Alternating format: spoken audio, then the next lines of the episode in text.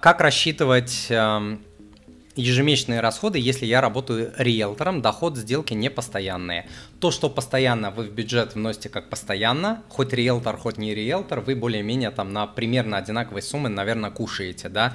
А если у вас там а, ипотека, а, коммунальные платежи, эти платежи тоже не зависят, там, сколько вы заработали, много или мало, вынь да положь.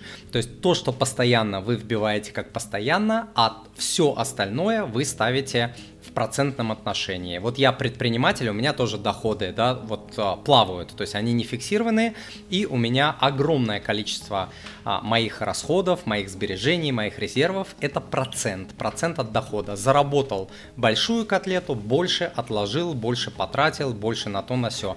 Заработал а, меньше, тратишь меньше. Вот так, вот так я живу.